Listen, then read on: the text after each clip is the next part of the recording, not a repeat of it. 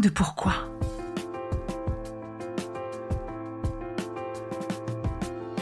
Écoutez bien. Ici, les spécialistes de la résilience, les survivants du cancer, vous raconter leur traversée, leurs chocs, leurs peurs, leurs espoirs et leurs choix face à cette maladie qui les transformera à tout jamais.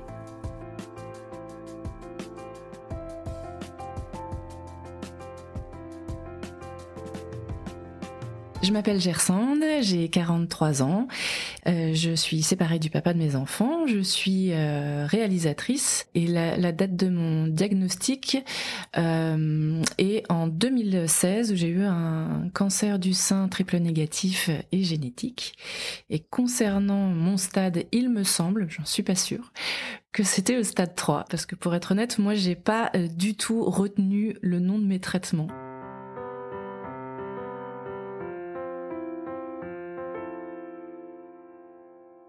Bonjour Gersande. Bonjour. Merci de m'accueillir chez toi mhm. euh, à Paris. Euh, on est euh, presque voisines, on, on habite pas très très loin et on s'est connus par l'intermédiaire des réseaux. Tu es la co-auteure de ce livre, L'après-cancer, qui est sorti hier. Donc nous sommes fin septembre. Bravo pour ton œuvre en collaboration avec Philippe Gourdin. Aujourd'hui, je viens te voir pour que tu me parles de toi. Comment vas-tu? Eh bien, je vais plutôt bien, si ce n'est les classes fermées par le Covid où là il faut se réorganiser. Oui, parce que Gersande a deux enfants et une petite fille qui euh, qui n'a pas classe, c'est très pratique. voilà.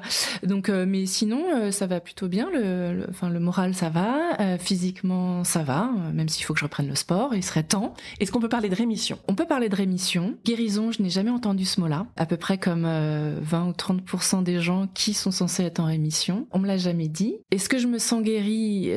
Pas tout à fait parce que j'ai encore des opérations à venir. Mais oui, en fait, j'ai jamais. Enfin, j'ai pas fait ma rémission. Je me suis, c'est aussi, c'est comme les traitements en fait. C'est pas quelque chose qui m'importe en fait. Rémission par rémission, je, sais même pas vraiment ce que ça veut dire. Tu poursuis ton chemin. Je poursuis mon chemin avec ce cancer qui s'est mis en travers de ta route. Exactement. Est-ce que tu peux nous raconter euh, le moment où cette annonce est tombée dans ta vie? L'été 2015, euh, j'ai senti euh, une boule euh, dans mon sein, puis une deuxième en me lavant en fait.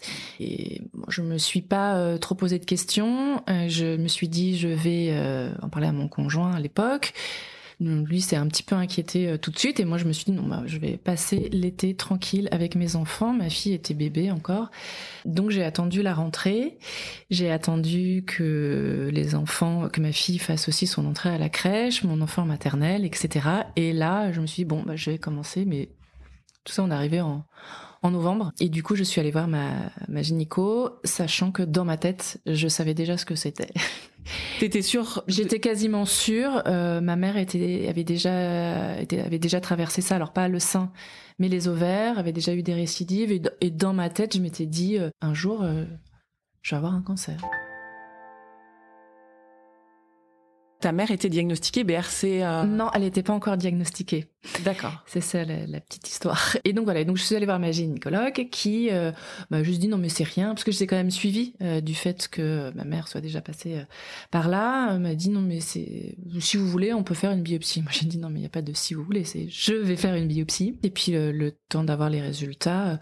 en fait ce jour-là c'était assez drôle entre guillemets parce que j'étais en tournage et j'étais en train d'enregistrer des, horoscopes. Alors c'est pas moi hein, la, l'astrologue, mais j'enregistrais les textes. Et ce jour-là, mon téléphone était allumé alors qu'il est toujours éteint. Et le téléphone sonne, je vois que c'est le cabinet. La secrétaire me dit, euh, le docteur un tel aimerait vous voir. Je dis oui, bah la semaine prochaine. Non, elle aimerait bien vous voir ce soir.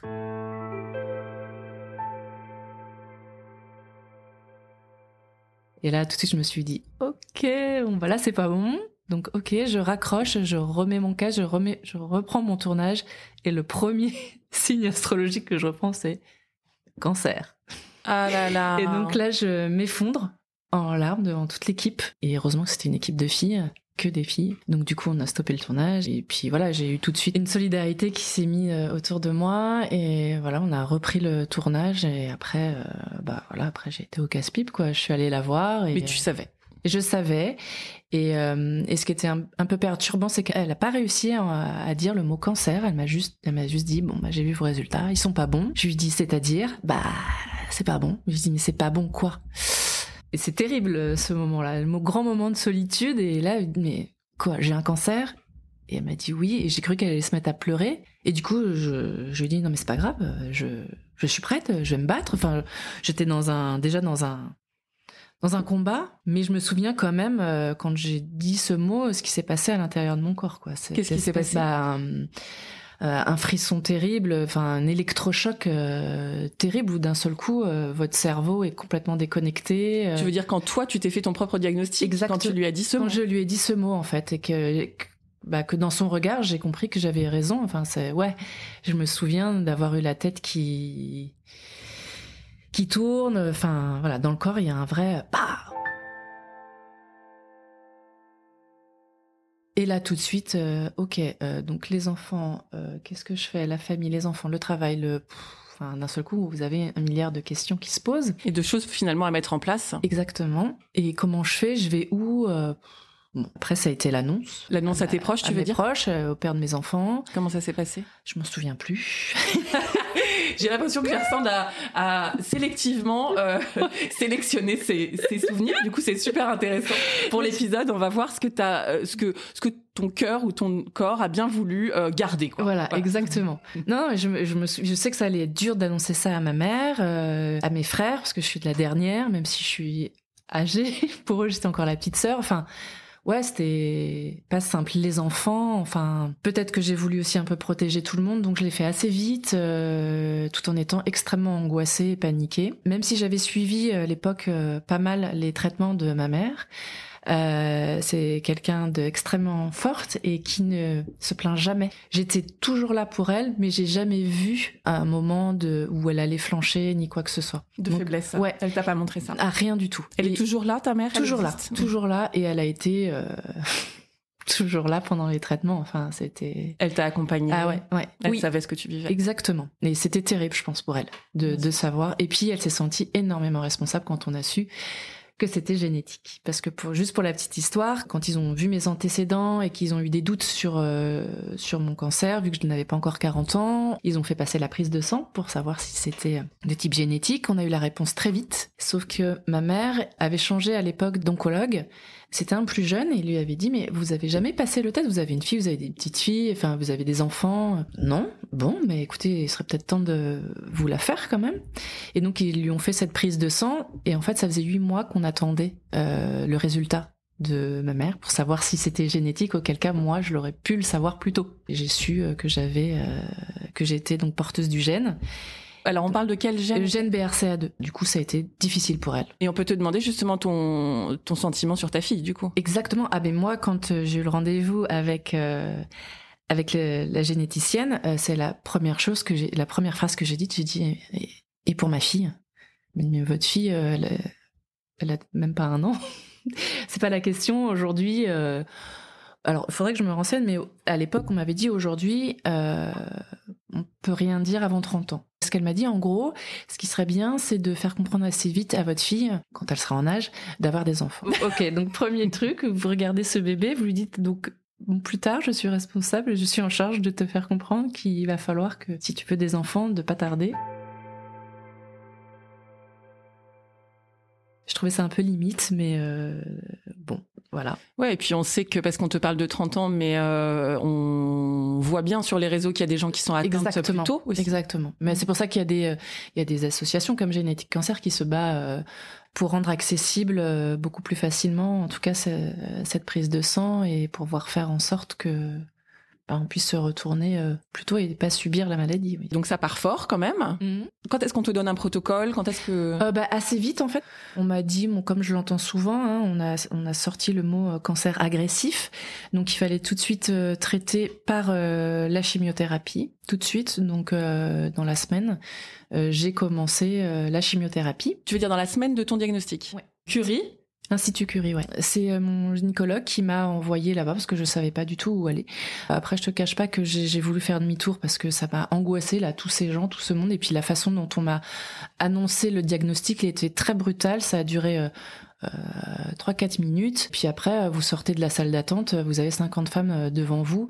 Et puis c'était bon, le chirurgien de l'époque je pense qu'elle se protège aussi, mais c'était, euh, bah, vous avez un cancer du sein, donc vous allez avoir ablation. Vous allez, mais c'était dit d'une façon très, euh, c'est pas très, très humain. Brutal. Absolument C'est un petit peu à la chaîne. Voilà. Et du coup, moi, j'ai vécu mes traitements avec ce sentiment euh, d'être un numéro euh, euh, sans aucune bienveillance. Donc, c'est, ça a été euh, assez, euh, assez difficile. En fait, j'avais ça qui résonnait euh, en moi. Et c'est une infirmière qui m'a rattrapée quand j'ai dit que non, bah non, je voulais pas commencer les traitements, je voulais pas aller. euh, chez eux et elle m'a rappelé, elle m'a pris en rendez-vous et, euh, et elle m'a émue parce que parce que c'était une infirmière assez costaud, assez forte, avec une grosse voix, euh, qui a 40 ans de métier, etc. Et en fait, quand Tu veux dire, elle t'a rappelé, elle t'a, elle t'a rattrapé ou elle m'a appelé, appelé au téléphone parce, Ah, parce que, que, toi, t'étais carrément parti, quoi. ouais, ouais, exactement. Et elle m'a rappelé et euh, et elle m'a fait revenir pour qu'on discute toutes les deux et elle avait les larmes aux yeux de me dire effectivement j'ai conscience que souvent ils sont obligés de faire du chiffre donc il faut aller vite et ils ont pas le temps ils ont plus le temps de prendre le temps avec le avec le patient. Ouais, donc on elle a pris le temps euh, sur son temps de me réexpliquer tout et de me faire comprendre que j'étais je serais bien soignée ici que euh, et qu'il fallait pas que je perde de temps quoi en fait. Ça avait en fait j'avais deux boules dans le sein qui étaient aussi assez costauds qu'il fallait et qu'il fallait que je commence quoi Parce qu'en fait, on met pas évidemment en doute euh, les compétences de l'institut Curie. C'est juste que euh, c'est, euh, c'est très, euh, c'est très difficile de faire partie du sérail un peu et c'est pas très humain. Voilà, c'est ça. Ouais, je connais ma sensibilité, j'ai besoin d'empathie, j'ai besoin d'un regard, j'ai besoin d'être soutenu, voilà, être considéré et pas être, comme tu disais, un numéro, quoi. Parce qu'à chaque fois, on vous dit, vous avez votre numéro? Tu le sais par ou pas? horrible. Pas du Ça veut pas. Et à chaque fois, je dis attendez, et je ressors mon agenda et j'ai noté quelque part mon numéro, mais non, je refuse. Mais t'as raison, mais t'as raison. Donc toi, c'est un protocole qui démarre par la chimio et carrément dans la semaine de ton diagnostic, après avoir vu cette euh, infirmière extraordinaire Ouais. coup, qui t'a rattrapé. Ouais. Pose du pack À pause du pack, on est obligé d'en parler Pourquoi on nous vend que la pause du pack c'est rien? Moi, je sais pas. Je j'ai l'impression qu'en fait on l'a tous subi d'une façon assez euh, assez violente quoi. Et à chaque fois on nous dit c'est rien. Non non c'était terrible. En plus euh, euh, j'étais angoissée comme pas possible. Et cette infirmière euh, géniale m'a dit il y a une seule femme euh, infirmière qui aussi fait de l'hypnose etc je vais essayer de vous la caser ce jour-là. Ok. Ça m'a rassurée, je me suis dit, ah, il y a de l'empathie. Elle est arrivée, elle était super, un regard magnifique, mais alors ça ne...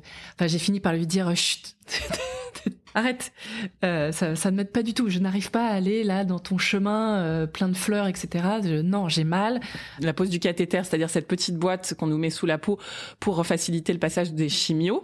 Cette opération-là est faite en anesthésie locale, donc Ouais. tout à fait réveillé. Et euh, voilà, ça se passe pas toujours très bien, Non, effectivement. non. Bah, moi, il n'arrivait pas à le rentrer, donc il s'énervait. Mais, je- mais j'avais- je me demandais ce qu'il était en train de faire, tellement mon corps euh, bougeait de droite à gauche. Bon. Mais je me souviens être sortie quand même avec euh, grave la banane parce que à l'Institut Curie, on est tous ensemble, toujours, tous ensemble. hein. Donc je me souviens, on était tous en schtroumpf là, en bleu, et on attendait chacun notre tour. euh, on savait pas où on allait, donc je savais qu'en sortant, j'allais avoir tous ces regards des femmes qui allaient poser, et hommes aussi, qui allaient poser leur pack en fait et qui étaient angoissés parce que la- l'annonce de la maladie était il y a quelques jours seulement. Donc je suis ressortie avec la ba- banane et je me souviens, le conjoint n'est pas, il m'a dit ça va, j'avais pas du tout. J'ai super mal, Ah, tu sais, avec le sourire, euh, c'est super mal cette connerie. Et Mais voilà. un peu pour donner du courage aux Ouais, ouais, ouais, parce que je pense qu'on en a besoin, quoi. Autant les médecins, bon, j'ai pas eu d'accroche particulière, mais les infirmières, euh, pff, je trouve qu'elles sont euh, magiques, et notamment celle-ci aussi, hum, qui a été présente le premier jour de ma chimiothérapie. En fait, je vais faire partie d'un protocole, et puis euh, finalement, le jour même, on m'annonce que non, je pourrais pas aller faire ce protocole parce qu'ils ont vu quelque chose dans l'autre sein. Enfin bon, bref, tout encore un truc qui te met bien euh, qui te cassent bien. le seum Mhm. comme dit mon fils. Euh, et du coup, euh, bah, on va dire que le père de mes enfants n'a pas été spécialement là pendant les traitements et ce jour-là, euh, pas du tout. Ce Euh, jour de ta première chimiothérapie. Ouais.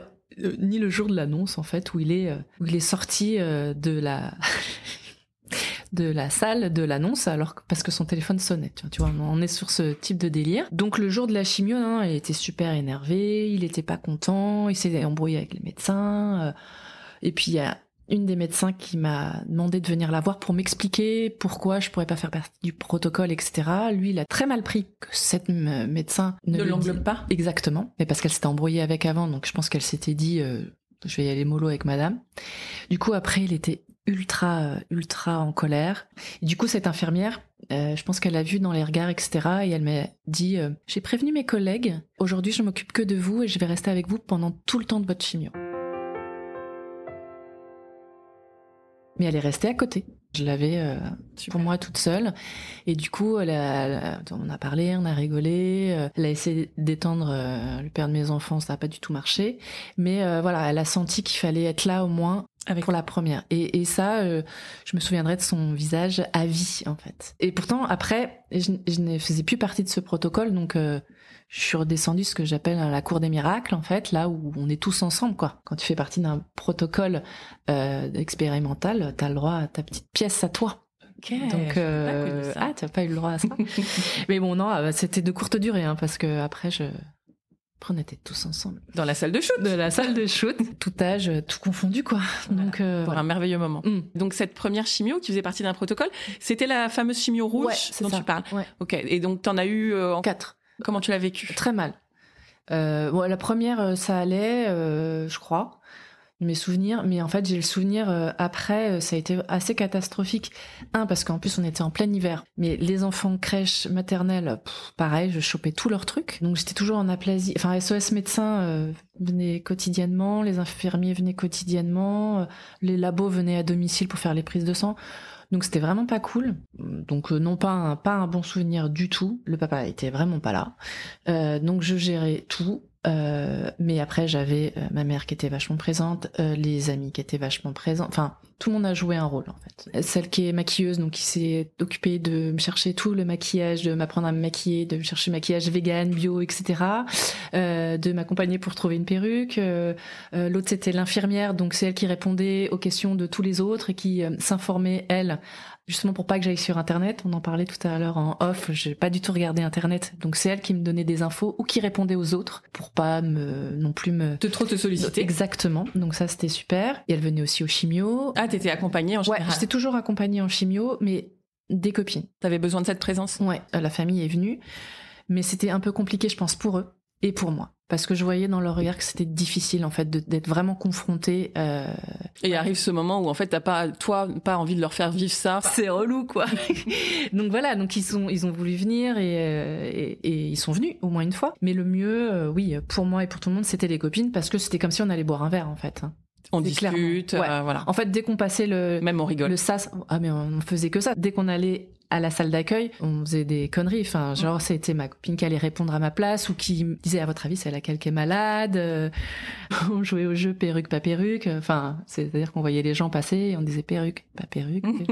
les jeux de tuerie, quoi. Voilà. on s'amuse comme on peut. Et d'ailleurs, à propos de la perruque, du coup, on parle des cheveux. Comment ça s'est passé? Les cheveux, bah, je les ai coupés. Euh, la toute première fois, une fille qui est venue me couper les cheveux à la maison. Et puis après, bah, j'ai attendu, j'ai attendu, puis j'ai commencé à avoir super mal, comme des pics. Je me souviens, j'étais en tournage à ce moment-là, c'était terrible. J'ai pas travaillé non plus énormément, mais le peu que je faisais me faisait du bien et en même temps c'était épuisant. Donc j'étais en plein tournage. Et c'était horrible parce que je commençais à avoir les, les bouffées de chaleur et je faisais en plus un reportage sur un restaurant. C'était horrible. Du coup, j'avais les odeurs de, bouffe. J'allais en cuisine.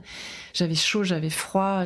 Et puis, euh, je me passais les mains dans les cheveux. J'avais les cheveux dans les mains. Je me disais, oh putain, mais il faut que je rentre chez moi. C'est pas possible. Cauchemar. Et là, je me suis dit, bon, bah là, il va falloir faire quelque chose avec les cheveux.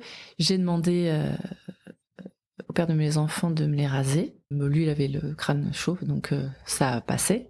Mais j'ai eu du mal à me regarder en face. Je crois que j'ai mis une semaine. Je me suis vue parce que je me suis grillée dans les placards de ma cuisine, qui sont un peu transparent, enfin brillant. Est-ce que t'as évité tous les miroirs ouais, depuis que tu t'es tondue ouais. Je me suis, j'ai évité tous les miroirs. Je me regardais pas. J'avais toujours quelque chose sur la tête en fait, un bonnet, un truc. Et sauf quand j'étais chez moi toute seule, bah je me suis vue. Et là j'ai rigolé et je me suis dit, bon bah voilà, ça c'est fait. Et puis après je suis allée me voir tout doucement dans le miroir. Je me suis dit, ouais ça va. Ça va. Et stratégie euh, perruque, bonnet, turban? Ouais, alors. Euh, pff, perruque. Alors c'était en plein hiver, donc euh, du coup, je, en fait, j'ai jamais mis ma perruque sans rien dessus. Donc je mettais ma perruque et le bonnet, euh, le perruque et le chapeau. Ou alors après, j'ai découvert les franges. Je crois que c'était tout au début, en fait, où on commençait à parler des frangines. Elle avait pas encore créé les frangines, mais du coup, euh, elle parlait de ces histoires de franges. Je me suis dit, ah, mais c'est génial. Et du coup, j'ai acheté des franges euh, à clip, là, euh, ouais. pour celles qui ont des cheveux. Après, j'ai enlevé les barrettes. Je mettais un bonnet, de, enfin un bonnet en bambou là. Je mettais la, la frange et je mettais le bonnet. Et après, en fait, je faisais que ça. D'accord. Parce que Julie, du coup, elle crée, euh, il y a carrément un serre-tête. Ouais, elle, elle, a créé, mais à l'époque, il n'y avait pas. Non. C'était un peu tôt. C'était un peu tôt. Elle venait tout juste de commencer euh, à faire ses tutos, etc. D'accord, ok. Et moi, j'étais pas du tout euh, sur les réseaux. Elle, je l'ai vue à la télé avec Noémie Caillot. Et en fait, c'est la première fois où je me suis dit, ah, mais je suis pas toute seule, en fait, de moins de 40 ans et jeune, et etc. Gerson et moi, en fait, on est, on Des est pas vieilles. sur Internet. Ouais, on est un peu des vieilles, et puis on n'était pas sur Internet au moment de notre euh, maladie. Du coup, on n'avait pas cette communauté à côté de nous, et on était très seuls. Et c'est pour ça que tu parles de cette euh, cette émission à la télé, et je l'ai vue aussi. Alors pour le coup, moi, je l'ai vue sur YouTube, et mais c'est vrai que moi aussi, ça m'a résonné, en- et moi aussi, je me suis dit ah, mais il y a d'autres filles jeunes et sympas à qui ça arrive, quoi. Ah ouais, ah oui, parce que sinon, vraiment, euh, à l'Institut Curie, il y a que des personnes un peu plus âgées que nous. Ah non, moi, je me sentais extrêmement seule. Et en même temps, je sais qu'il y avait un rejet. Je me souviens, on m'avait dit, ah, mais je connais euh, quelqu'un, tu sais, la fameuse phrase, je connais quelqu'un qui quelqu'un qui quelqu'un qui a à peu près le même âge que toi, euh, qui a eu un cancer, est-ce que tu veux l'appeler? Et moi, je dis, non, non, moi, je veux rester avec mes copines de maintenant, je veux rester dans la vie, je veux, je veux, je veux, enfin, je veux pas, je veux pas être. Peut-être qu'il y avait un déni de ma part. Je veux pas euh, rentrer là-dedans, quoi. Mm, mm, mm. Euh, continuez à me parler de vos histoires de mecs. Ouais, J'en ai me- besoin ne en me fait. pas en marge. en Ouais, fait. Exactement. pas, euh, Je, je, je sais que je le suis déjà. Quand je marche dans la rue, j'en ai conscience. Donc juste les petits moments où on est ensemble, soyons ensemble comme avant. Gardons Voilà. ça. Mais effectivement, cette émission, ça, je me suis dit ah cool. D'autres effets secondaires Tu veux vraiment que c'est glauque. Enfin, moi, j'avais j'ai l'impression d'avoir tout eu en fait. euh, Ah oui, d'accord, ok. Tu t'as pas Euh, été épargné. les ongles, le vomissement, euh, les. Tu te faisais les ongles par exemple tout le temps. Ouais. Mais ils se, cassent- ils se sont cassés euh, de ouf. J'ai dû me faire opérer parce que j'avais un panari. Ensuite, Taxol, ce Euh, sentiment d'un peu moins pire quand même. Ouais, moins pire. Euh, mais il m'a fallu du temps parce que du coup, je- il fallait vraiment que je me remette des quatre autres. Donc Taxol toutes les semaines. Je sais plus combien, j'en ai une dizaine. J'ai trop fait la malice parce que mon frère voulait m'amener à la montagne. Et du coup, le deal avec euh, l'hôpital, c'était ok, mais du coup, il faut faire les deux. Deux Non. dans la même semaine. Oh Je dis ok. J'en ai fait une genre le lundi, une le samedi euh, matin, genre euh, à limite à 7 heures parce que j'avais un train à 8 heures. T'es rock'n'roll là quand Et même. euh, ouais, mais je me, tu vois, je me suis dit, ah putain, je pars d'ici, quoi. Je quitte Paris et je vais voir la neige, en fait. Moi, c'était ça. Et j'emmène mes enfants euh, à la montagne respirer. Bah, pff, en fait, je suis montée trop haut, je pense. Et en fait, j'ai fait des bad trips. J'avais l'impression d'avoir pris euh, plein de drogue. Enfin, c'était horrible. J'étais contente. Et en même temps, c'était un effort euh, surhumain euh, d'être là-bas parce que deux chimios dans la même semaine, c'était c'était quand même bien tendu, quoi. Donc, euh, pas à refaire. Parfois, on a envie de s'échapper et ça Ouais. compte plus que tout le reste et on, on prend des risques. Ouais, puis j'étais en famille, j'étais avec ma mère aussi qui était là, qui s'est occupée de nous. Il fallait aussi un peu de ça. À la fin de ta dernière Taxol, t'as eu euh, envie de célébrer? Pas du tout, je crois pas le souvenir. Non, je l'ai pas célébré, je crois pas. Peut-être parce que je m'étais fritée avec le père de mes enfants euh, la veille comme avant chaque chimio. D'accord. Toujours qu'il trouve quelque chose pour qu'on s'embrouille. J'ai pas ce souvenir-là. Euh, je crois que j'ai enchaîné avec les enfants. Je sais que je l'ai fêté plus tard quand j'ai vu le médecin après l'opération parce que après les chimios, j'avais l'opération. Donc c'était pas fini parce que hum, en fait on me disait tant qu'on n'a pas ouvert, on peut pas savoir si la chimio a bien fonctionné. Donc si tu veux, j'avais pas le sentiment d'avoir fini euh, le truc boulot. quoi. Ouais. Rapidement après la dernière chimio a été posée la date de la. ma- C'était une mastectomie qu'on t'a fait? Euh, alors, on devait faire une mastectomie et puis donc moi j'ai vécu avec ça. J'ai très mal vécu pendant aussi tous les traitements. J'étais pas prête. Euh, je sais pas pourquoi. Je c'était un refus catégorique en fait. Et puis euh, en discutant avec la, la chirurgienne, elle m'a dit bon bah je vais essayer euh, de voir si je peux euh, faire sans. Donc le C'est-à-dire de, de- faire de- une tumorectomie. Ouais, exactement. Donc c'est ce qui s'est passé. Non, alors ce qui était pas cool, c'est qu'ils m'ont endormi sans me prévenir. Je leur en ai voulu terriblement parce que j'ai le souvenir que je pleurais comme une gamine. Euh, J'étais angoissée et, et en fait, au lieu de me calmer, je pense que je les saoulais. Bim, ils m'ont endormi. Du coup, en fait, on dit souvent la façon dont tu t'endors, c'est la façon dont tu te réveilles. Du coup, je me suis réveillée totalement paniquée, en larmes. Je ne savais pas du tout. Ça y est, que je m'étais fait opérer. Enfin, c'était horrible. J'ai l'impression d'être dans un cauchemar. Je savais pas si j'avais encore mon sein ou pas. Donc je l'avais encore, mais, mais même ça, j'ai mis du temps à le savoir parce que j'avais un bandeau euh, Compressif. com- compressif. Donc euh, c'était terrible et les infirmières ne savaient pas. Le chirurgien n'est jamais venu me voir. Donc à un moment donné, j'étais aux infirmières, mais je- essayez de la voir, je m'en fous. Elle est au bloc où elle est en train d'opérer. Allez lui demander parce que là, je suis tellement compressée que de toute façon, on a l'impression que je j'ai plus de sein. Euh, donc ils ont pas pu, donc ils ont dû retirer le bandeau pour vérifier si j'avais. euh, encore mon sein ou pas. Donc incroyable, assez fou.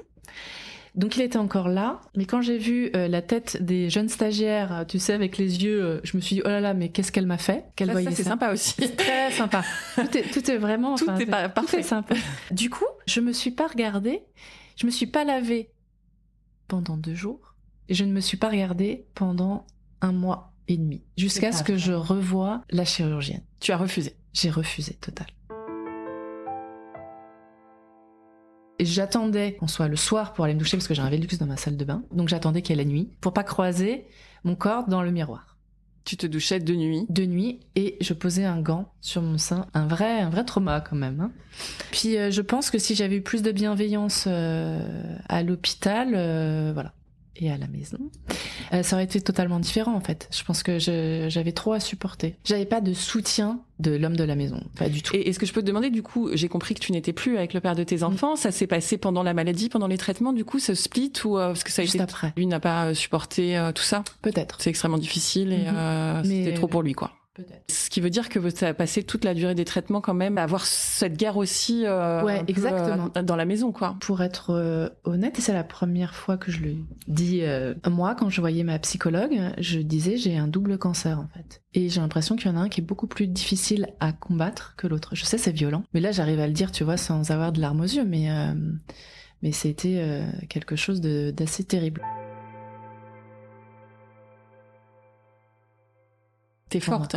Mais du coup, tu les as enlevés tous les deux. Euh, Ouais, je les ai enlevés tous les deux. En tout cas, je suis beaucoup plus soulagée aujourd'hui. Mais euh, t'étais vraiment dans un moment euh, de guerre. Hein, sur, t'étais sur Ouais, beaucoup de tableaux quoi. Ouais, exactement. C'était et alors qu'à la base, je me sens pas guerrière, tu vois. J'essaye plutôt d'apaiser euh, les choses et d'être dans la communication. Et euh, sauf que la communication passait pas et ou en tout cas, elle n'était pas euh, celle que lui souhaitait. Donc du coup, pour lui, il n'y avait pas de communication de ma part. Quand est-ce que t'as un petit break quand même dans les traitements? Il y a un moment entre. Bah, j'ai un break d'un mois avant l'opération, après la chimio, et un break après l'opération pour faire la radiothérapie. J'avais pas le sentiment d'être en break, j'avais l'impression d'être tout le temps dedans, parce qu'entre les douleurs, les enfants, le, la maison, le truc, tu vois, j'ai pas soufflé euh, vraiment, même par rapport aux enfants.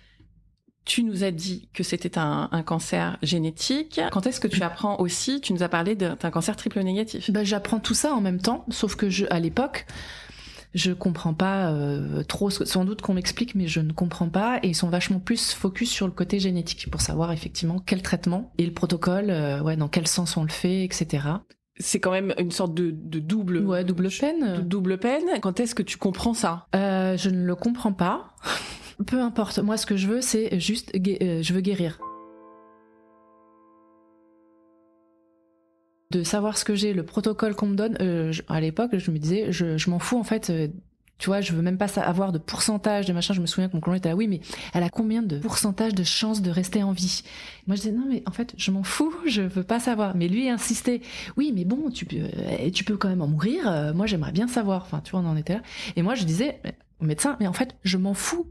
Et le médecin disait, mais de toute façon, je n'ai pas de pourcentage à vous donner aujourd'hui. Ok, mais on y va. Enfin, donnez-moi ce qu'il y a à prendre, je le prends, je suis bêtement ou pas, mais je, je fais le job, quoi. J'avance. J'avance. Et c'est un petit peu pareil aujourd'hui. S'il faut se battre pour les triples négatifs, pour la génétique, évidemment, je serai là. C'est mon combat, mais j'ai, pas choisi celui-ci. Il y en a qui, il y a, il y a- il y a plein de femmes qui le font euh, sur les réseaux sociaux et, et, et tant mieux. Enfin, séparons-nous les tâches. Je sais que j'ai une épée Damoclès, ça me suffit de savoir ça, en fait.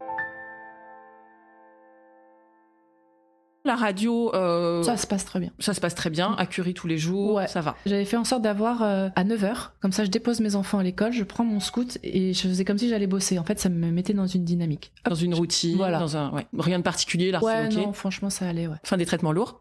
Fin des traitements lourds. La dernière radiothérapie, j'amène mon fils avec moi, qui à l'époque devait avoir 5-6 ans, mais qui voulait euh, depuis le début aller à, à l'hôpital avec moi et voir euh, ce qui se passait. Parce que lui, juste pour le petit aparté, et c'est là aussi il faut faire attention avec les enfants, c'est que du coup, euh, de par l'absence du père, euh, mon fils a pris le relais alors qu'il était tout petit et a pris la place du père. Donc euh, après, il a fallu remettre ça en place avec les psychologues, etc. Donc c'était, euh, ouais, je te ferme le volet, je te ferme ci, tu veux ça, tu veux la couverture, je te fais à manger, mais tu sais pas faire à manger. Mais... Enfin voilà, très mignon et tout, mais bon. Et puis vouloir aller absolument à l'hôpital avec moi. Et je lui ai dit, un jour je t'amènerai, ok. Bon, j'allais pas l'amener à la chimio.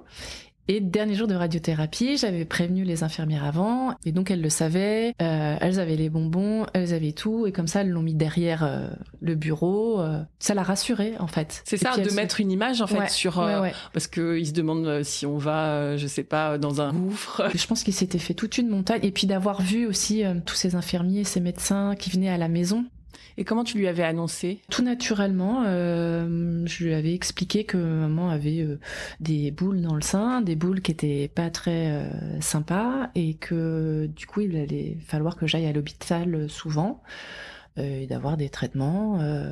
Ce qui était bizarre, c'est que pour me guérir, j'allais avoir un médicament où on allait avoir l'impression peut-être que j'allais être malade alors que pas du tout en fait. Et puis j'avais des livres donc je crois que j'avais fait un dessin aussi pour lui expliquer. Enfin, donc voilà. Mais j'avais pas employé le mot cancer. quand on fait sa tumorectomie, on a une idée quand même de ce que la chimio a bien fonctionné. Oui, a bien fonctionné, ouais. On m'a retiré, euh, il restait quelques millimètres et du coup on m'a retiré 10 centimètres. Quand tu as fini par regarder ton mm. sein, est-ce que tu peux nous dire ton, ton sentiment? J'ai l'impression d'être la fille la plus négative du ah, moi, je trouve pas du tout. Alors là, dire pas du tout. non, mais j'avais envie de claquer la, la chirurgienne. Et je lui dis, je me suis toujours pas vue. Elle m'a dit, ah bon, depuis un mois, mais genre, elle en avait rien à faire. Et là, elle regarde, et là, elle est extrêmement fière de son travail. D'ailleurs, elle me le dit. Et ce jour-là, il y avait euh, mon frère qui était venu, un de mes frères, parce que j'ai deux frères, et ma meilleure amie. Alors ils ont pas regardé, hein, j'ai demandé à mettre, mais en fait ils m'ont accompagné ce jour-là puisque j'allais savoir si la chimio avait fonctionné. Toi j'étais au courant de rien, ça faisait un mois que t'attends de savoir l'opération, qu'est-ce qui s'est passé, est-ce que bien sûr tu sais rien, alors qu'ils ont la réponse déjà. Et je, et je me suis dit, mais comment est-ce qu'on peut dire, ah, je suis trop fière de moi? Non, en fait, on voit que t'es intervenu. Enfin, j'ai des cicatrices, meuf. Euh, non. Mm. moi, je suis pas fière de ton boulot. Moi, je voulais rien, en fait. C'est une kiné qui m'a aidée. J'arrivais pas en fait à toucher, à vraiment regarder. En fait, je, me faisais une image euh, qui était pas la bonne. Et euh, voilà, j'ai eu quelqu'un d'empathique en face de moi, cette kiné, euh, qui m'a aidée à me regarder, à rigoler aussi, parce que s'il y a de l'humour, moi ça fonctionne en fait. Et voilà, je sais plus, elle m'avait dit un truc du genre, mais vous savez, moi les seins j'en vois tous les jours, et même des gens qui n'ont pas eu de traitement, et ben, je veux dire, vous avez des seins beaucoup plus beaux. Enfin voilà, elle a dit un truc comme ça, et ça m'a fait rire et et c'était parti, quoi, en fait. Il me faut pas grand chose, mais tant que je l'ai pas, euh, ça passe pas, quoi.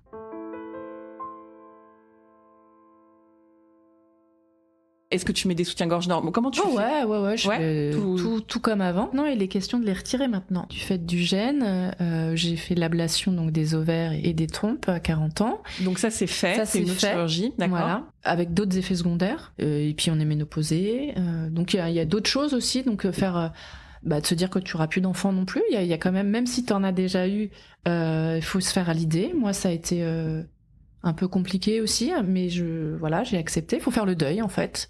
Et puis, euh, juste si je peux me permettre, bien sûr, par rapport aux effets secondaires. Bien sûr, on m'avait listé tout ce que j'allais avoir.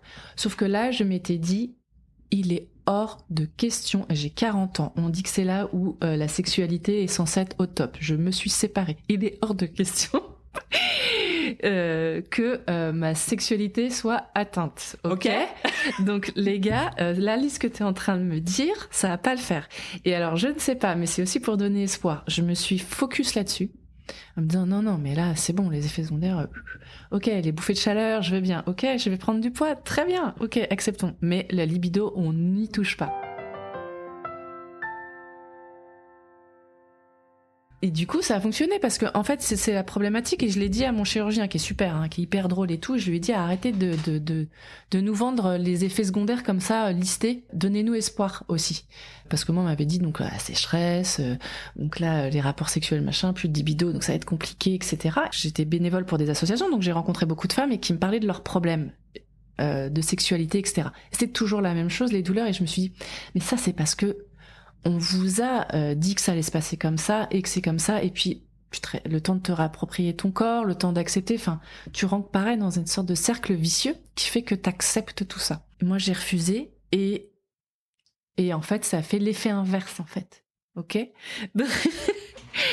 Voilà, c'était juste pour donner espoir qu'en fait, non, on perd pas forcément sa libido, on n'a pas forcément des sécheresses, etc. Enfin, Génial, bravo, merci parce que euh, on est quand même toutes euh, passées par là. Toi, toi, c'est parce que donc on t'a enlevé euh, les ovaires. Mm. Pour d'autres cancers, dont le mien par exemple, c'est parce que on, me, L'hormono- on me met en ménopause. Voilà, forcé. Enfin, cet effet-là de sexualité, je pense qu'il est, c'est un des plus répandus, évidemment. Mhm, donc mhm. merci de dire ça. En fait, il devrait y avoir, on va bien voir, on a la possibilité de voir une psychologue, on peut voir un généticien. Pourquoi on peut pas voir un sexologue aussi? Pour ceux qui sont encore en couple, pendant tous les traitements, j'imagine que ça devait être compliqué.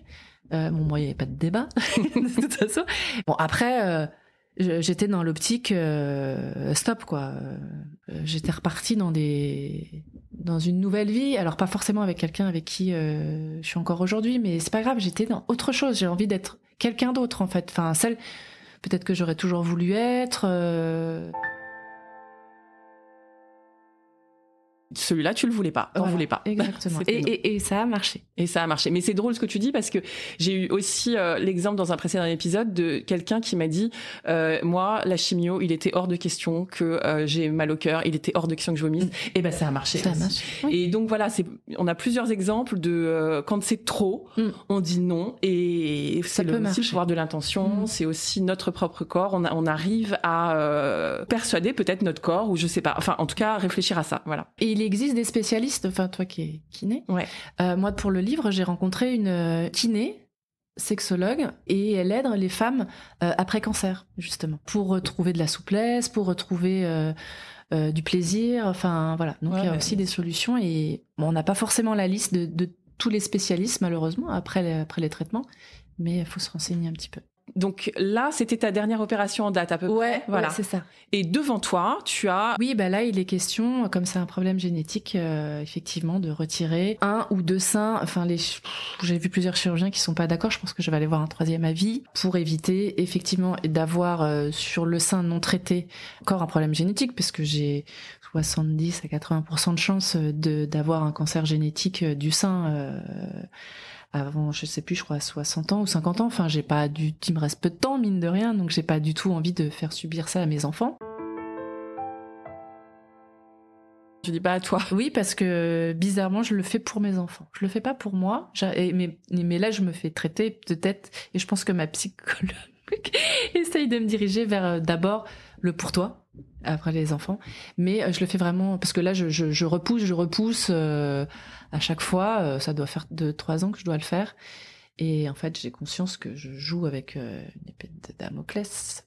Et en parlant de ça, est-ce que tu as peur? Je crois que j'ai peur de d'avoir mal, donc ça je le traite en EMDR. Je pense que au fond, j'ai pas peur. C'est ce que j'ai traversé avant en fait. C'est le fait d'avoir été seule. J'ai tellement mal vécu que c'est ça qui me fait peur. C'est tout ce que tu as vécu avant, tout le gros pack en fait que tu as traversé avant avec tout Ouais. réuni Ouais. qui fait peur.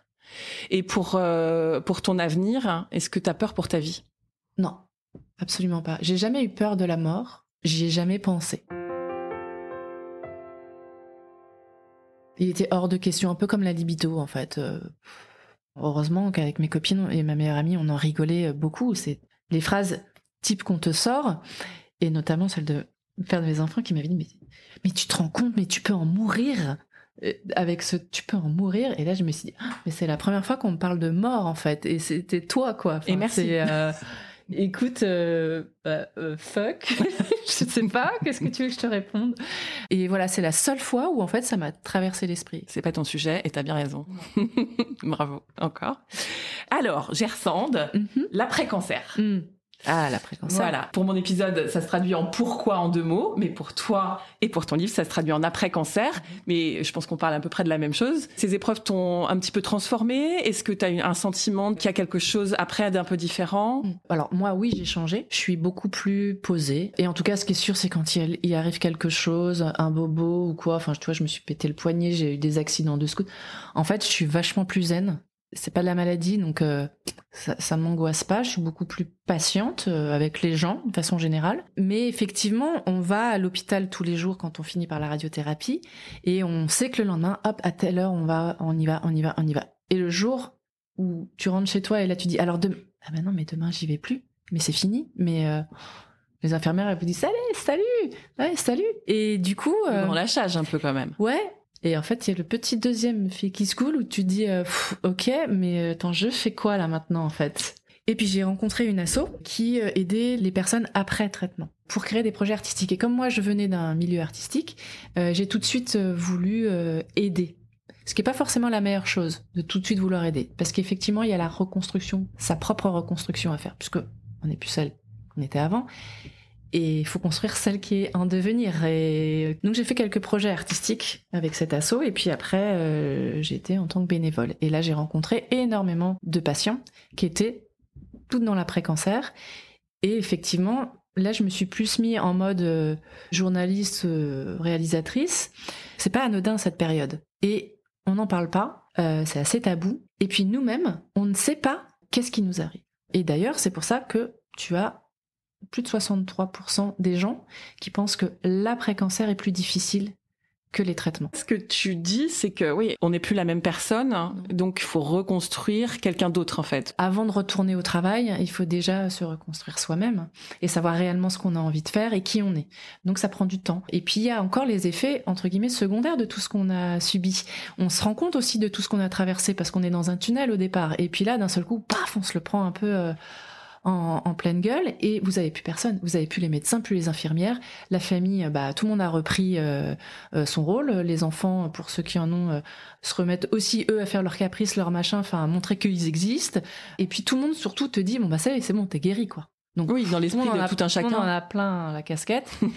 Sauf que veux passer à autre chose. Voilà. Et tu culpabilises parce que tu te dis mais ah ouais, tout le monde attend de moi que je sois ah, que je retourne comme avant alors qu'en fait je sais pas qui je suis quoi. D'où euh, cette idée de livre. Je voulais faire un documentaire parce que je rencontrais beaucoup de femmes et ça me touchait énormément. Et puis j'avais commencé à l'écrire, j'avais travaillé avec une amie journaliste. Puis peut-être que j'étais pas prête psychologiquement, j'avais pas encore fait le deuil en fait de tout ça. Donc c'était un peu lourd d'écouter euh, parce que j'avais commencé mes interviews, c'était un petit peu lourd. Bah, tu dois savoir ce que c'est quand c'est trop tôt euh, après les traitements. Et puis j'ai rencontré Philippe Gourdin, mon co-auteur, et, euh, et, je lui ai envoyé. Et il m'a dit ah ouais ok cool, allons-y. Et puis euh, voilà, après on est tombé en confinement et du coup on a commencé euh, les euh, lui les recherches d'un côté, moi les interviews de l'autre, voilà à distance. Donc on parle dedans de la fatigue parce qu'effectivement après les traitements on a encore cette fatigue qui d'ailleurs à mon sens devrait avoir un autre nom parce que c'est insupportable pendant les traitements qu'on dit ça va, pas trop fatigué. Et t'as envie de dire mais la fatigue, tu sais pas ce que, enfin c'est pas la fatigue. On a du mal à leur faire Ma comprendre. fatigue n'est pas ta fatigue. Voilà, mais c'est c'est énervant et en même temps ils peuvent pas comprendre. Mais c'est moi ce mot-là, j'en pouvais plus. Cette phrase qui venait tout le long. Euh, il y a les douleurs parce qu'il y a les personnes qui sont en hormonothérapie et je n'oublie évidemment pas euh, celles qui ont des un cancer euh, métastatique donc permanent en fait. Il y a les problèmes de mémoire, les problèmes cognitifs, les, les, les problèmes émotionnels. Il y a bah, la libido, on en a parlé. Il y a le retour au travail. Enfin tout ça, c'est des problématiques qui se posent après. Et puis il y a la place dans la famille et dans la société tout à réécrire, quoi. Voilà. Une nouvelle personne à définir. Exactement. Dans ce livre, L'après-cancer, tout un programme, donc écrit par toi, Gersande Bargine et par Philippe Gourdin, des témoignages de toutes ces femmes et tous ces hommes qui sont passés par le cancer et donc l'après-cancer. Et des spécialistes qui témoignent aussi du sujet. La vie patient et la, vie spécialiste. Voilà, ça s'adresse à tout le monde pour tout le monde. Euh, et c'est bien de le faire lire aussi à l'entourage pour que l'entourage comprenne aussi ce qui se passe euh, chez le patient, que cette patiente ou ce patient se sente moins seul. Merci pour ton travail. Chacun amène sa pierre mm. et euh, on va on va y arriver. Bravo pour ton parcours. Merci. Et, euh, et bonne route alors. bonne route à toi aussi.